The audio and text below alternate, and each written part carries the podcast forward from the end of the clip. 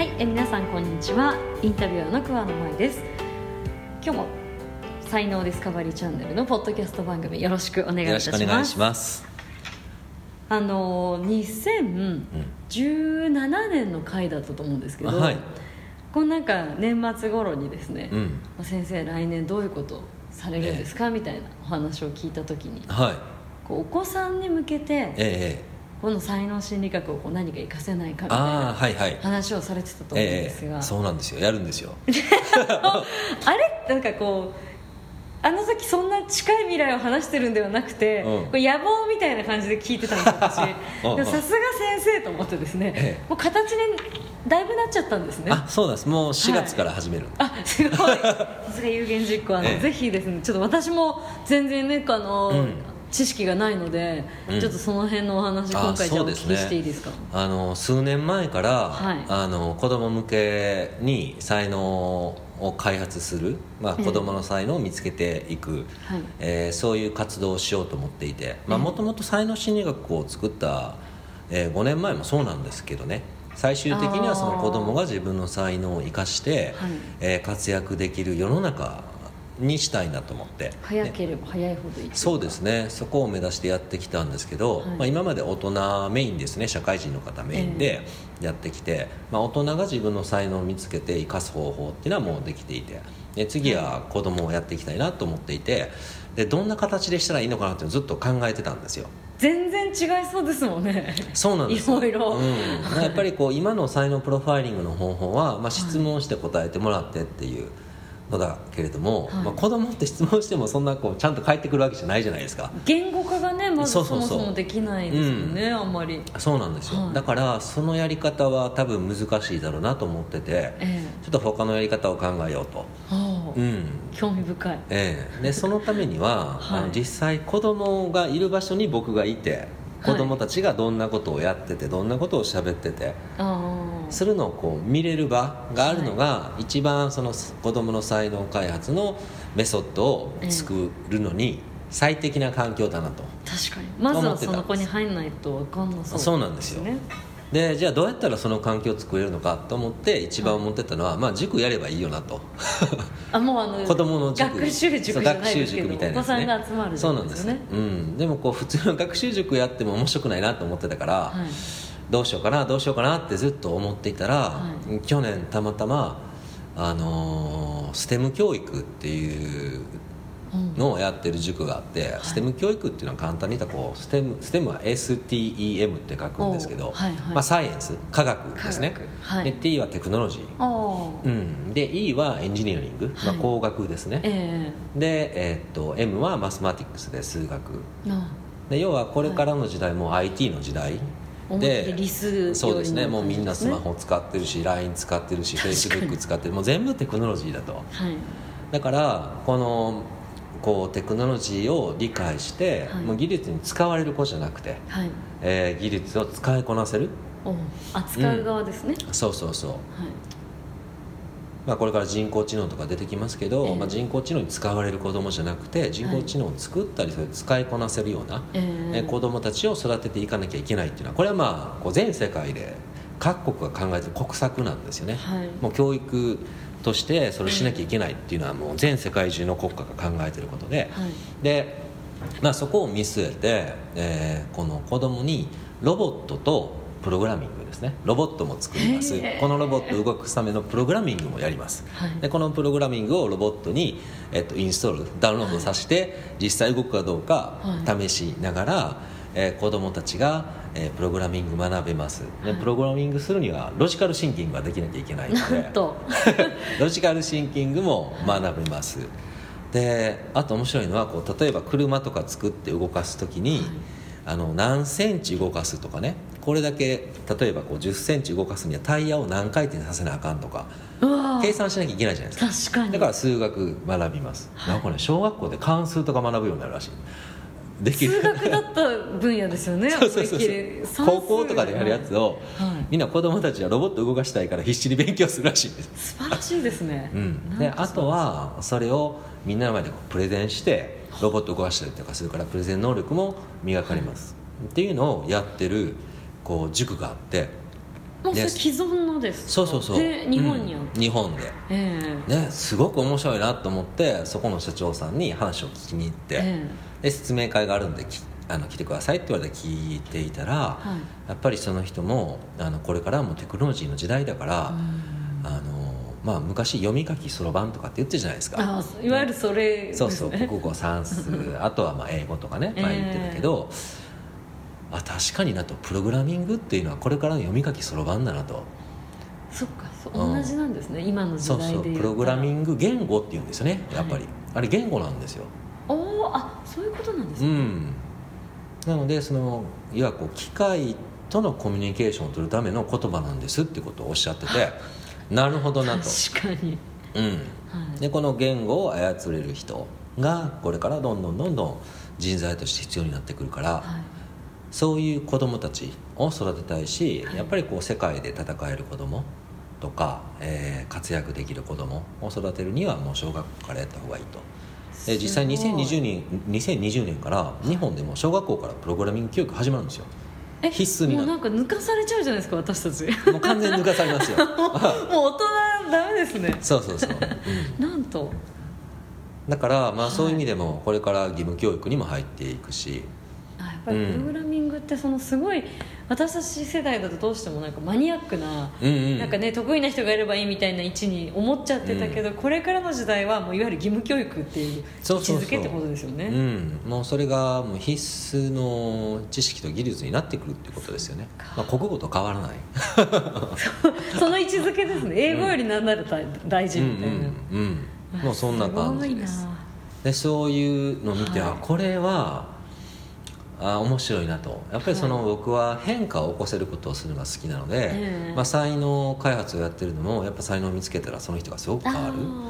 でビフォーアフターがこうそうそうそう。大きい感じうですね、ん、で同じ教育をするにも、まあ、はい子どもたちの未来が大きく変化するようなのがいいなと思ってて、ああだったらこのプログラミングロボットとプログラミングを教える塾っていいなと。はい。可能性がすごく広がるなと思ったからでそれをすることにしたんですよすごい。え先生は塾のその先生をやるんですか？あのねそこのフランチャイズ結構厳しくて、はい。あの北場さんもやってくださいと。研修研修だから受けてそのロボットの作り方も学び、おあそこから？レゴなんですけどね、ええ。レゴを使ってロボットの作り方の研修を受け、はい。それをプログラミングして、はい。インスルして動かす研修も受けでもあれ受けてよかったのはあもう受けたんですね。めそうもう受けて すごい。先月受けたんですけど、はいめっちゃ大人でもハマる。ハマるんですか？ハマる。でも難めっしそうな印象しかない。あでもねプログラミングははい。2段階あって、はい。第1段階目は、はい。あのビジュアルプログラミングって言ってえ例えばあのまっすぐ動くっていうパーツ、はい。をポコンってはめたらまっすぐ動くって命令が勝手にいくんですよ。でその次右折とかね。はい。赤のラインが来たら止まるとか。はいでそこからバックするとか、はい。こうもうすでにあのパーツがあるからこれをポンポンポンポンはめていってにそうなんでその代わりこうスピードどうするとか、はい。何センチ進むとかのその辺の距離は自分ではい。タイプしながら入力して調整するんですけどね、すうん。簡単なのは、はい。こう大人でもすぐできるしもう子供もすぐできる。ぜそうですね。だってお子さんがやるってことは、大人が理解できないものそうなんできないですもんね、うん、でそこがマスターできたら次はもうコードから書くとだからそこの塾で小学校4年生で Python っていう、まあ、はい今もう IT 企業、まあ、はい。ネットサービスとかを使う作るプログラマーがもう必須ではい。身につけてるプログラムがあるらしいんですけど、はい。それも小学校4年生が組んでるって書いてコードから。いわゆるコーディングっていうあれですね。うんうわあそうなんですね、うん。でもその授業風景とか見せてもらったけど、みんな黙々とやってんだよね真剣にあすごい。でびっくりしたんですけど、はい。そこの塾は小学生ですよ。小学生の授業が3時間。ぶっ続ける。え？え？っって思うでしょ、普通小学校って40分とか45分ですね多分授業って。3時間ぶっ続けなんやけど子供はもう黙々とロボット作ってもう黙々とプログラミングこう友達とああだこうだ言いながらし集て中力がすごいんですね。だからこうハマるからはい。すっごい集中力ではい。やるんですよ、なんかなんかもう自分が知らない世界でそんなことが起きてるってうん。すごいですね、まあやっぱり、まあ、教育ってやっぱこ子供の好奇心を刺激するっていうのと、その没頭状態でどんどん学んでいく環境を作るっていうのはやっぱ一番重要なんですけど大人となんか違ってねそこがすごい伸びそうですもんね、伸びる。うんだからあこのロボットとプログラミングの掛け合わせっていうのはすごく面白いなと思って。へえうん。じゃあもうそこの先生できるんですね先生。うん、そのえっと 初級クラスは、はい。あの大体 できて。いやもうなんかねさっきお子さんの、まああれね見たいからっていううんうん。最初と手だったじゃないですか、うんうん。だからこうちょっと高みの見物ではないですけど もうねなんか塾の中に入っても授業とか先生とかじゃなくて、うん。これか研究者のはいはい。立場でこえ。えう垣間見るみたいな話かと思ったら、あー。思いっきりもう中の人なんですよね。そうそう。そこはがっつりしないと、はい。あの塾ややっちゃダメですみたいな決まりがあるでもよりその方がね全然見えるものが変わってくるから、うん、でも実際にこう自分も体験して分かってた上で教えるのとね、そうじゃないのは違うから、あやってよかったなって思いますけど。じゃあもうすでに結構お子さんともふれ触れ合ってるというか見てるんですか結構？あもうこ始めるのはこれからだから。あそうかそうかこれから入塾そうですね。うん。もう一人、あのーうちのプロファイラーに先生をやってもらって、まあ、メインの授業はその彼女にやってもらうはい。つもりで。で僕はまあサポート役とその子供のえーっと子供たちの行動とか、はい。勉強の仕方とか、はい。同じクラスの子たちのやり取りとかうん見ながらはい。あこの子の才能どこにあるのかなっていうのをはい。今年こうずっと1 年ぐらい見面てその中から子供の才能の見つけ方っていうのがアイディア湧くんじゃないかなと思ってそうね。またこの大人とちょっと違うそうですね。やっぱりる大人はねやっぱ自分で見つけようと思ったら自分自身を客観視して自己分析したら分かる部分ってあるじゃないですか。でも子供はそういうことできないので、はい。うん、やっぱりこう大人が観察してあこの子のこれは得意だなとかここはすごいなとかやっぱ見てあげることが重要だと思うんですよ、ええ。うん、だからそういうその子供の才能を見つけるための視点とかあ何をどう見ればいいとか例えばここに才能があると思った後次本当にそうかどうかを確認するには何をしたらいいのかとかこの辺りをちょっと体系化したいなと思っていて、はい。うん、そしたらその後、まあ塾の先生でもそうだし学校の先生とかでもそれを広めていけたらかなり日本の未来は面白いなと思って。いやすごい未来のある話、うん。夢があるというか、ええワクワクしますね。そうですね。だからそれをしたくって、でそれで3月か3月に、まあ、その実際こう、まあ、そうは言っても子供たちがロボットを作って、ええ簡単なプログラミングしてその後動かすみたいな、はい。そういう塾の体験会お。こういうことを子供たちに学んでもらってはできるようになりますよっていう体験会をねはい。あの来月してで4月開校ですね。うわーワクワクですね、じゃあこの1年、この話ちょこちょこ聞けそうですね。あーそうですね。実際どうなんですかそうそうそうっていう。のうん。ねリスナーの皆さんもぜひ、うん、僕もすごく楽しみで、うん。まあ、小学生、まあ、年長さんからかな？保育園の。対象は。そんなにちっちゃい時からいいそうそう。年少さんから小学校6年生までが対象で、まああの開校なんで、まあ、初めは多分年年少さん年長さんから小学校23年ぐらいまでの方をね、一番初めの生徒さんとしては、えー迎えることになると思うんですけど、はい。うん、なんかこの子たちのこう15年、まあ、20年30年後とかこうずっとこう見えていくじゃないですか。本当ですね、うん、でそれがすごくあの楽しみで、はい。うん、それこそノーベル賞取る子とか、ボンボン出てきそうな勝手なイメもうねそうージいうの出たら面白いですよ。でもここの あのプログラミングのええ。塾の本部自体がすごく面白くて、えあのロボットのコンテストっていうのがあるんですよ、えいやあもう、うん開催されてるそうんですね。ですね。ここの自社でも全国で、まあ、はい。日本一を決め、まあ、そういうコンテストもやってるし、はい。あと世界的な WRO っていうのかな、うんなんかロボットコンテストがあって、はい。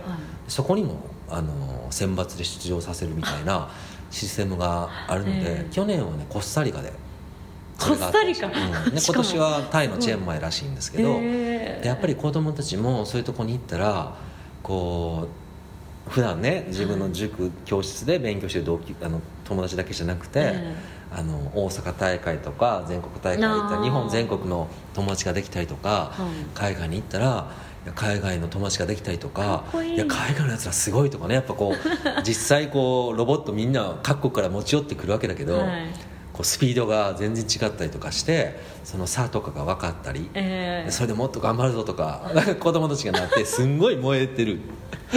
かっこいい子供たちそうですすね。っごいかっこいい子供たちがい。て、はい。い、やもうこれはいいなと思って。本当ですね、うんなんかこう世界が広がるというかこう子供たちも自分の可能性が、えもう小学生の時から見えながら、えはい多分その進路を選んだりとか、職業選択をしていくと思うんですよね。素敵。うん。で、まあ、間違いなくね、まあ、今もそうだけど去年だったかな新聞載ってましたけど、IT 関係とかのスキルを持ってる人材の給料はもう1.5倍とかになってるんですよね。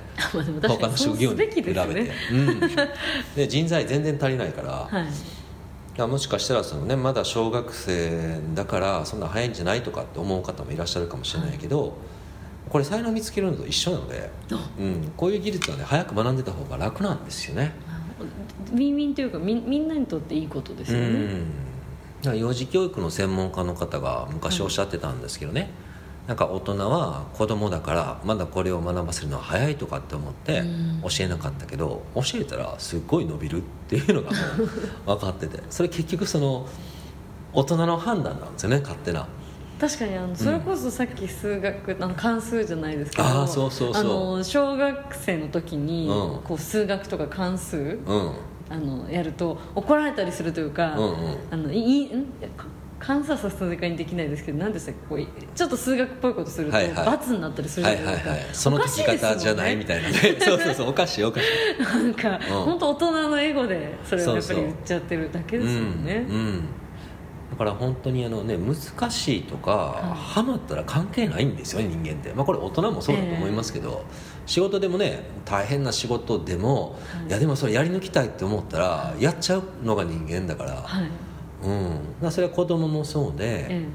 だからそれだけやっぱりその人間って可能性あるしもう子供なんて特にそうですよね、えはい。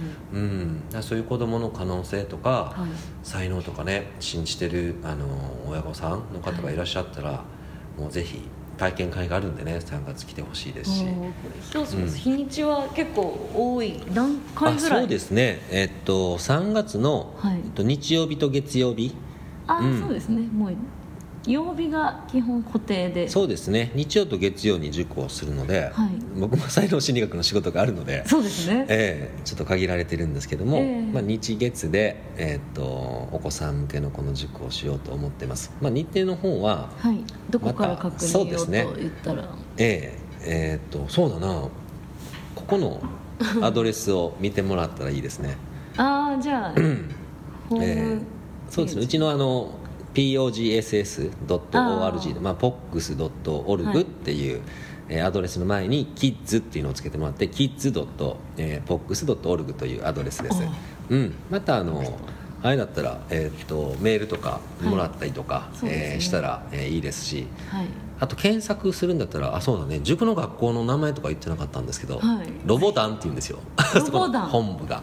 まあ、ロボはカタカナでロボですよね。ではい。団は団体の団団体競技の団その団ですね。うん、それでロボ団はい。校ですね。大阪の箕面っていうところでやるんで、はい。ロボ団箕面校で検索してもらったら、はい。えー分かると思いますし。おうん。ぜひ対象のお子さんがいる方とか、ええ。お子さんがいる方をお友達に持ってる方とかですね。ご家族にそうですね。近い方とか、はい。一番早かった3月4日の日曜日のお昼の3時から5時まで。もうすぐですね、うん小学校2年生以上が対象の体験講座ですね。これは大きい大きい子の方。そうですね。うん。で年長さんから小学校2年生までの小さいお子さんの場合は3月11日の日曜日の9時半からあ。うん、1時間半の体験会がまずありますね、うん。毎週やってますんで。されてるので、うん。ぜひはい。いらしてください。はいはい。もうね子供がどれだけハマるのかっていうその姿だけでもいいから見てほしい。あ本当ですね。本当感動して。その姿を見、うん。親御さんとして見に行けるっていううん。だけでも、こんなに子供って集中して取り組めるんだなっていうのが結構僕は感動衝撃で。学校のあの参観日とわけが違うってことですよね。いやなんかよくね そのもう先生のじ話聞かずに学級崩壊っていう話も聞いたりするから、えどないなってんのかなとか思ってたんですけど、やっぱハマる夢中になるものを本当見つけてあげることですよね。ー本当ですうね、んそっちが、うん。そもそも大事だったとはい。いうことを、うん。ぜひここでね、はい。ご覧いただけたらと思います。なんかワクワクする話ええ。本当に今日もありがとうございました、はいありがとうございます